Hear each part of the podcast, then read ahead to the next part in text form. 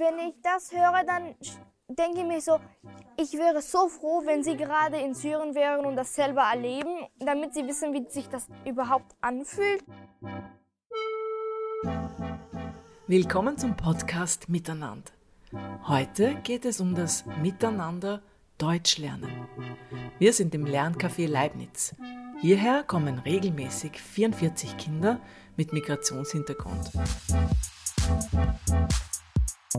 und lernen, lernen. Wohin geht ihr, wenn ihr lernen wollt? Ins Lerncafé. Und warum? Weil es hier lustig ist und weil man hier lernen darf und kann. Ich habe nie gedacht, dass Lernen Spaß machen kann, aber hier macht es wirklich Spaß zu lernen. Man kann auch gute Noten bekommen, wenn man Tests hat oder so. Man kann auch hier lernen und ja. Ist euch wichtig, dass ihr bei Tests gute Noten habt? Ja. ja. Warum? Das ist für uns wichtig. Für die Ausländer ist es ganz wichtig zu lernen, weil wir halt nicht so gut sind wie die anderen. Wir müssen uns halt weiter für die andere Schule, wenn man weitergehen muss, muss braucht man auch bessere Noten. Und ich wollte eigentlich weiter zur Schule gehen, weil ich, mir wichtig ist die äh, gute Noten, weil in dritter Klasse man bekommt äh, Zeugnis und wenn man weiter Schule geht, dann die dritte Klasse ist wichtiger, also die Zeugnis ist wichtiger als vierte. Hildegard Tafener leitet das Lerncafé. Wir haben äh, nach der großen Flüchtlingswelle im Jahr 2015, 2016 haben wir sehr viele Kinder gehabt, die kein Wort Deutsch gesprochen haben, weil die eben da gestrandet sind und natürlich schulpflichtig waren und in die Schule gehen mussten. Und mit ihren sehr bescheidenen Deutschkenntnissen sind sie dann auch bei uns gelandet. Da ist es halt dann schon sehr schwierig immer am Anfang, weil das sind Kinder, die eine 1 zu 1 Betreuung brauchen, weil die schlicht und ergreifend mit allem komplett überfordert sind. Und wie viele Wochen oder Monate braucht es im Schnitt, wenn ein Kind als Flüchtling herkommt? Eigentlich relativ unterschiedlich. Wir haben äh, vor zwei Jahren eine Geschwister, äh, also zwei Mädchen sind zu uns gekommen. Die sind äh, in der ersten NMS und in der zweiten NMS eingestuft worden aufgrund ihres Alters haben aber in der Volk, also in ihrem Heimatland in Syrien kaum eine Schule besucht, auf, äh, nein, Irak, Entschuldigung, Irak aufgrund des Krieges. Also das heißt, die haben teilweise nicht einmal richtig schreiben können, schon gar nicht in unserer Schrift. Mhm. Und das war am Anfang wirklich sehr, sehr mühevoll, weil die beide äh, einen Erwachsenen für sich beansprucht haben. Mhm. Aber so nach einem halben, dreiviertel Jahr hat man dann gesehen, ähm, die werden immer selbstständiger, sie trauen sich auch mehr, keine Frage. Und so nach, dem, also nach den Sommerferien ist es dann wirklich schon deutlich besser gewesen. Also mittlerweile ist es so, dass sie ganz normal sind in ihrem, in ihrem Betreuungsaufwand wie jedes andere Kind auch. Wir sprechen mit einer dieser beiden Mädchen. Sie heißt Mina und ist heute 13 Jahre alt. Noch vor zwei Jahren befand sie sich mit ihrer Mutter und zwei Schwestern auf der Flucht. Und das zu Fuß. Meine Schwester ist 14 Jahre alt und meine kleine Schwester ist 10. Für ihre war es sehr schwer, weil sie klein war. Und ja. Und wir mussten so viel gehen in der Nacht. Wir waren in so einem Wald und dort im Wald sind alle Tiere sind so gefährliche und wir haben so Angst gehabt. Aber Jedes Geräusch. Ja. Wir sind nicht alleine gegangen, sondern mit vielen Menschen und mit einem Mann und es bleibt nicht immer gleicher Mann. Es sind immer andere. Wenn wir immer anderes Land sind, dann ist immer anderer Mann. Aber erst seid ihr mit dem Schiff gefahren. Ja. Und ja. von äh, Griechenland weg, hast du gesagt Griechenland? Ja, von Griechenland sind wir in so eine ein Insel, aber ich keine Ahnung, wie das heißt. Und dann sind wir äh, irgendwo in Kroatien oder Ungarn. Ich weiß nicht, äh, wie sind wir nach der Reihe gegangen, aber halt wir waren in Kroatien, Ungarn und so weiter. Und hast du den Eindruck gehabt, dass deine Eltern auf dieser Reise Angst gehabt haben? Mein Vater war vorher hier in vier Monaten vor uns und dann wir haben nicht gewartet, weil ich vermisse meinen Vater, also meine kleine Schwester und ich und meine große Schwester. Deswegen sind wir gekommen. Ich, mein, äh, mein, meine zwei Geschwister und meine Mutter sind wir nach ihm gekommen. Er hat es schon gewusst, dass ihr kommen werdet? Oder war ja, er hat zuerst gesagt nein, weil es war sehr, ähm, sehr gefährlich und, aber meine Mutter hat gesagt, nein, wir, wir kommen, wir schaffen es und ja. Vor dem Fußmarsch mussten sie mit einem Schiff fahren. Es war ein Fischboot und das war sehr alt. Die haben gesagt, es ist ein sehr guter Boot, aber das Schiff war sehr schlecht. Mitten auf offener See sank das Boot. Aber sie hatten Glück. Die Küstenwache rettete die Familie. Fast alle Kinder hier haben solche Erfahrungen machen müssen. Und sie gehen unterschiedlich mit ihrem Trauma um. Manche brechen komplett zusammen und wir stehen dann da und fragen, was ist jetzt mit dem los? Und bei manchen bricht es dann auf und die fangen dann an zu erzählen. Die wollen dann erzählen? Die wollen erzählen. Und gibt es auch welche, die gar nie erzählen darüber? Ja, die gibt es auch. Aber das ist ja eigentlich furchtbar, oder? Die gewöhnen sich ja dann irgendwann mal daran, es nicht zu erzählen. Also meine Erfahrung ist einfach die, dass die so schwere Traumata sind, ähm, dass es gut ist, wenn sie so früh wie möglich darüber sprechen können. Und natürlich äh, sind es dann, und die, die nicht darüber sprechen können, es hoffentlich im Erwachsenenalter können. Und ich bin aber überzeugt davon, die, die es nie schaffen, dass sie darüber sprechen, dass die an ihrem, an ihrem Ganzen einfach, also die haben massive Schwierigkeiten dann im Leben. Amina geht mit Mina in die Klasse.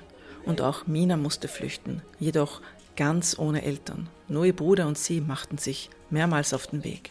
Du und dein Bruder? Dein Bruder ist älter als du, oder? Ja, er ist 14. Ihr habt schon einmal versucht gehabt? Mehr, ziemlich. Es waren schon das dritte, vierte Mal, dass wir versucht haben. Beim vierten Mal äh, war ein Mann mit uns. Wir wurden festgenommen und der Mann, was mit uns war, wurde verprügelt von den türkischen Außen. Und das war wirklich nicht schön. Habt ihr zusehen müssen, wie das Ja. passiert ist? Auf der Flucht ist man ausgeliefert, vor allem wenn man klein und hilflos ist. Fast alle Kinder machen auf diesem Weg Gewalterfahrungen. Durch wen erfahren sie Gewalt? Durch vermeintliche Helfer, durch ähm, auch andere verzweifelte Menschen, die auch noch im, nur um ihr Leben kämpfen. Die ihnen vielleicht was wegnehmen, oder? Genau, die dann einfach auch rücksichtslos reagieren. Fast nicht vorstellbar, aber am Ende schafften sie es doch bis in die Türkei. Ihr Bruder war damals zehn Jahre alt und sie erst acht. Und wir sind halt in Türkei gewesen. Und dann war der Frau, äh, der, Frau äh, der Mann meiner Tante war da drüben. Das war wirklich nett von ihnen, dass wir acht Monate bei ihnen sein könnten. Und dann sind wir halt mit dem Flugzeug beim, von meiner Mutter halt hierher geflogen. Die Mama war schon hier. Ja, sie war schon ein Jahr, zwei Jahre, habe ich meine Mutter nicht gesehen. Und bei wem hast du gewohnt dann? Bei meiner Oma halt in Syrien. Syrien war echt schön. das ist schöne Erinnerungen an Syrien. Ja, die Berge finde ich am meisten schön. Wird sie je nach Hause zurückkehren können? Das glaube ich nicht. Syrien ist vollkommen kaputt und zerstört.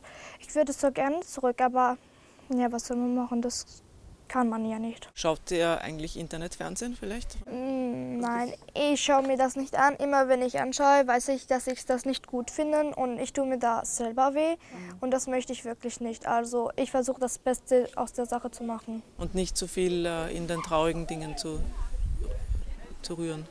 Ich bin froh, dass meiner Familie gut geht, nur dass in dieser Zeit ist jetzt schlecht, weil mein Onkel schon gestorben ist. Er wurde naja nicht von Krankheit gestorben, er ist sozusagen ermordet worden. Und das ist wirklich nicht schön für unsere Familie. Meine Mutter hat ja immerhin drei Tage lang geweint. Mein Opa ist gestorben vor Weihnachten einen Tag, ähm, letztes Jahr 2018. Und mein Onkel war 29 28 oder also ist sehr jung. Er hat- er ist auch gestorben wegen Krieg und solche. Mein Onkel ist auch gestorben im Krieg, der war 19 Jahre alt. Den haben sie, äh, so, sie haben sie versteckt, da in Wiesen und so, damit die Serben nicht herkommen. Und der wollte schnell noch schauen, ob die noch da sind. Und dann ist ein Serbe hergekommen und hat ihn mit der Waffe äh, ins, ins Herz reingeschossen. Und er hatte dann eine Frau, der hatte drei Kinder und ja, sie wohnt jetzt in Kosovo. Und Schlagt sich mit den drei Kindern durch. ja, sie ist alleinerziehende und die hat jetzt auch nicht das größte Geld. Und man kriegt sowieso in Kosovo nicht mal Geld für Kinder. Ja, niemand hilft dir, gell? Nein, es gibt kein Kindergeld. Also es gibt auch ganz viele Kinder, die sind halt am Boden, schlafen am Boden und betteln halt Geld. Die Kinder aus dem Lerncafé Leibniz haben schon viel mitgemacht. Wie sehen Sie auf Ihre österreichischen Mitschüler? Ihr habt ja quasi, obwohl ihr eher nicht sehr alt seid, schon miterlebt, dass das Leben wirklich nicht nur gute Seiten hat, sondern sehr unfair sein kann und sehr ernst. Äh, unterscheidet euch das von den österreichischen Kindern in der Schule? Merkt ihr das? So, die Kinder, meine Klassenkameraden, die hören das nicht gut.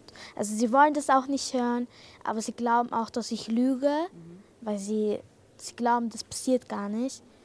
Und die tun halt schon angeben, also schon ein bisschen angeben, sagen die ganze Zeit, mein Opa lebt noch und meine Oma und sowas.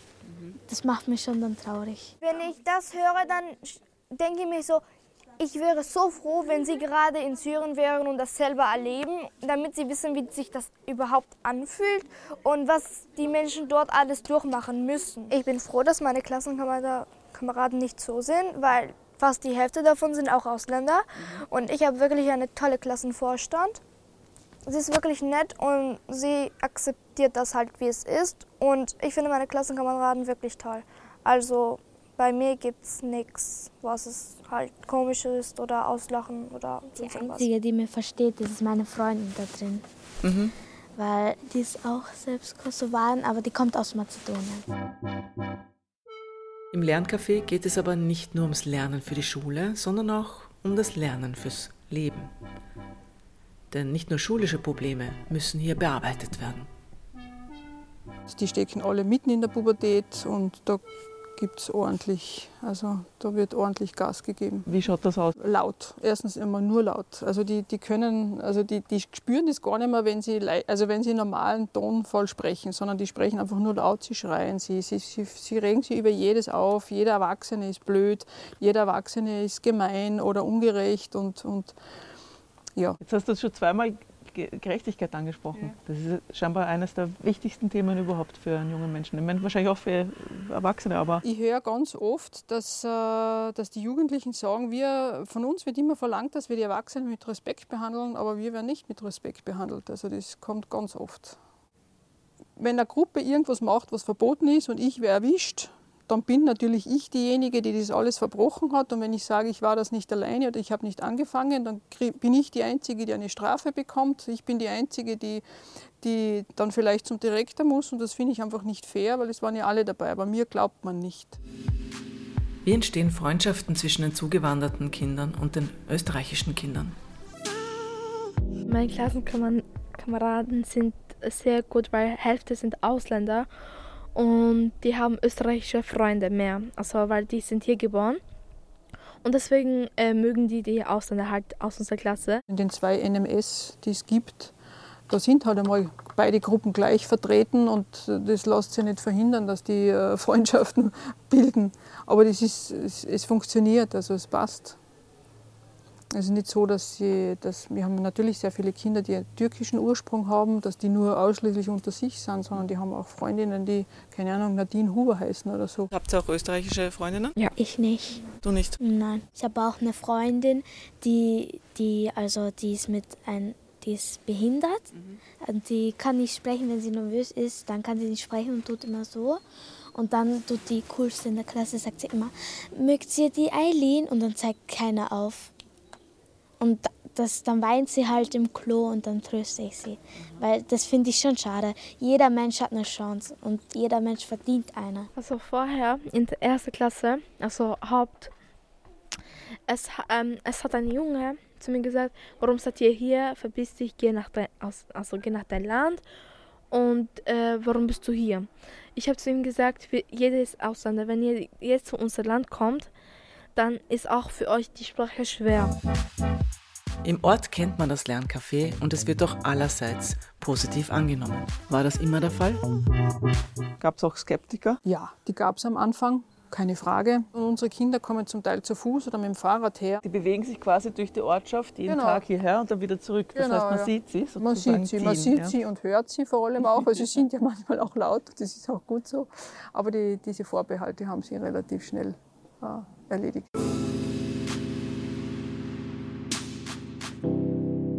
In so einem Lerncafé bleiben auch Talente nicht unentdeckt. Wir haben einen Burschen da. Ich sage immer, das ist ein kleiner Mathematikgenie.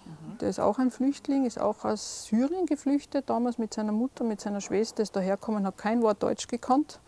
Und es hat sich sehr schnell herausgestellt, dass der mathematisch sehr begabt ist. Damals haben wir noch einen ehrenamtlichen Mitarbeiter gehabt, der war pensionierter Berufsschuldirektor, der hat das auch gleich erkannt und hat den sehr, sehr gut gefördert. Und ähm, der ist, was Mathematik betrifft, wirklich also top. Kann der dann vielleicht ins Gymnasium gehen? Oder? Äh, Der ist jetzt gerade dann hart daran zu arbeiten, eine weiterführende Schule besuchen zu können, weil es halt natürlich in Deutsch ähm, nicht so gut läuft und der Notendurchschnitt muss trotzdem passen. Schaut nicht so schlecht aus, also ich denke, es wird funktionieren. Welches ist euer, euer Lieblingsfach? Mathe. Mathe. Aha. Mathe. Na geht, hört's aber auf. Wir mögen Mathe anscheinend. Warum? Weil ich äh, gute Noten bekomme und am meisten verstehe. Weil Ja. das, äh, ich finde es äh, sehr leicht. Ist Leicht auch als Deutsch und Englisch, weil man muss nur rechnen und ja. Es ist logisch. Mathe braucht man für alle Berufe, außer man ist arbeitslos. Dusche. Da hast du recht. Ja, für mich ist Mathe, was ich am meisten verstehe und für mich das leichteste ist. Und in, ich habe wirklich tolle Lehrer, die mir dabei wirklich helfen. Herr Nemeth ist wirklich ein toller Lehrer. Frau Colosso ist ein bisschen streng, aber trotzdem hat sie auch einen weichen Kern. Strenge, strengere sind besser, weil dann lernt man. Ja. Wenn jetzt faul ist zum Lernen, strengere sind besser, weil die, die, zei die zeigen dir den Weg nach vorne. Wie effektiv ist so ein Lerncafé? A kriegen wir das Feedback der Schulen, beziehungsweise ganz stark das Feedback der Volksschulen. Klar, weil die Volksschulkinder am häufigsten da sind, merkt man natürlich auch am meisten Fortschritt. Wir haben schon ein paar Mal äh, von den Volksschulen das Feedback bekommen, dass sie sehr, sehr froh sind, dass es uns gibt. Weil die Kinder, die bei uns sind, die würden äh, im System einfach durch den Rost fallen. Sprich, die würden dann eine mangelnde Hausübung bringen, eine falsche bringen oder gar nicht bringen. Das wiederum wird für die Schulen bedeuten, sie müssen vermehrt Elterngespräche führen und, und, und. Und die Zeit bleibt ihnen erspart, weil die Kinder da sind und da ihre Hausübung machen. Und wir haben auch einen regen Austausch, gerade speziell mit den Volksschulen und mit den Lehrerinnen. Da machen wir auch immer wieder individuelle Programme. Das heißt, der Lehrer sagt, das Kind würde jetzt da und da speziell äh, was brauchen und wir versuchen das dann auch zu leisten. Sie nützen das Angebot. Also es Ja. ist ihnen nicht äh, egal eigentlich, wie gut sie in der Schule auch sind. Sie wollen schon mitkommen. Ja, also die Kinder sind, äh, ich würde jetzt einmal sagen, zu 99 Prozent freiwillig da und kommen auch gern her. Es gibt natürlich immer wieder Kinder, die von den Eltern verdonnert werden, herzukommen, keine Frage. Äh, Aber grundsätzlich sind alle Kinder sehr gern da. Was möchtest du für eine Ausbildung haben? Na, trau dich, sag. Keine Ahnung bis jetzt, aber glaube ich Lehrerin und so will ich. Mhm. Was interessiert dich an diesem Beruf besonders? Ähm, weil ich ähm, Hefte kontrollieren wollte und dass ich Diktat Diktate sagen. Ja, das gefällt mir am meisten. Mina, Amina und Tritona haben jedenfalls eins gemeinsam. Sie sind ziemlich ehrgeizig. Also diese Kinder, die abschauen, die brauchen gar nicht in die Schule zu gehen. Und wo man richtig sich bemüht hat, so richtig, da man weiß, dass man sich wirklich bemüht hat, dann kann man auch stolz sein. Wie ist das? Wollen eure Eltern, dass ihr gut seid in der Schule? Ja. Meine Eltern ist es eigentlich egal, weil Hauptsache, man hat einen guten Job. Äh, wenn du schlecht in der Schule bist, dann brauchst du auch keinen nach einem guten äh, Job suchen. Noten ist nicht das ganze Leben. Äh, nicht, aber die Hälfte, so 50 Prozent schon. Da muss man auch ein bisschen Gedanken haben und ja. dass ähm, jedes Eltern ähm, meinen zu jedem Kinder so seine äh, Kinder, dass sie gute Leben haben sollen und gutes, gutes Jobs und Sie wollen ja. nur das Beste für ihre Kinder. Sollen Frauen arbeiten gehen? ja. Ja, das ist eigentlich egal, ob Männer oder Frauen. Hauptsache, man arbeitet. Was mir in den Kopf kommt, das ist einfach äh, Freundschaft. Also Freundschaft äh, von Seiten derjenigen Jugendlichen, die ich betreuen und begleiten durfte bis jetzt. Ähm, das ist ein Wort. Dann ein zweites Wort ist sicher Hilfe. Also, dass ich helfen habe können. Also, zu helfen ist schon etwas, was auch glücklich macht. Schon, ja, auf jeden Fall. Also mich, ich kann jetzt nur von mir sprechen, aber mich macht schon glücklich, wenn jemandem helfen kann. Ich bin, wenn wenn es Situationen gibt, wo ich hilflos bin, wo ich nichts tun kann, dann geht es mir auch nicht gut. Dann bin ich entweder frustriert oder verärgert, je nachdem, was gerade Sache ist. Aber es geht mir sicher nicht gut dabei. Die Freunde haben mir so gut geholfen Mhm. und ja, die haben mich echt gut geholfen. Die haben mich ähm, immer ähm, mit mir gespielt, immer mit mir geredet, immer mit mir getre also getroffen oder so. Freunde sind urwichtig, gell? Ja, Das Innerliche ist das, was am meisten zählt. Ja, weil das Geld, das braucht man nicht. Wenn man jetzt zum Beispiel einen Freund findet und er ist reich, aber man mag ihn nicht. Warum? Das ist ein blöder Freund. Ne? Ja, Und wenn man ein gutes Herz hat, hat man auch im Leben, im Leben halt mehr Glück, als wenn man reich ist und angeben tut. Um Freunde zu finden, ist die Sprache sehr wichtig. Auch um Vertrauen aufbauen zu können in einem Land, in dem man sich nicht immer willkommen fühlt. Das war wirklich so ein tolles Gefühl, dass ich jetzt verstehe, was sie wirklich meinen und dass ich mich halt nicht beleidigt fühlen kann, was sie sagen. Nämlich, wenn einer die Sprache nicht versteht und wenn man sagt, wie geht's, dann glauben die, dass man halt ein Schimpfwort sagt. Und ich fand es echt toll, dass ich die Sprache halt verstehen kann und mich nicht andauernd beleidigt gefühlt habe. Was tuscheln die über mich? Oder Ja, das ist auch nicht schön im Leben. keiner mag, wenn irgendwer hinter den Rücken tuscht. Wenn man hier neu in dieser Stadt, in diesem Land ist, dann fühlt man sich irgendwie unwohl.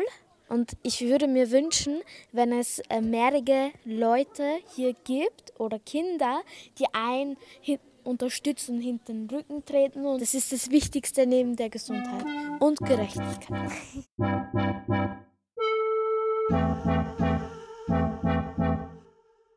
Lernen, Freundschaft und Gerechtigkeit. Das wollen diese Kinder. Wer diesen oder anderen Kindern helfen möchte, kann sich an eines der 54 Caritas Lerncafés wenden. Hier erhalten knapp 2000 Kinder von 770 Freiwilligen Hilfe beim Lernen und Unterstützen in allen Belangen. Unser Podcast Miteinander entsteht in Kooperation zwischen Familie Rockt Media und Coca-Cola. Unser Jahresvorrat an Getränken aus dem Hause Coca-Cola geht diesmal selbstverständlich ins Lerncafé Leibniz.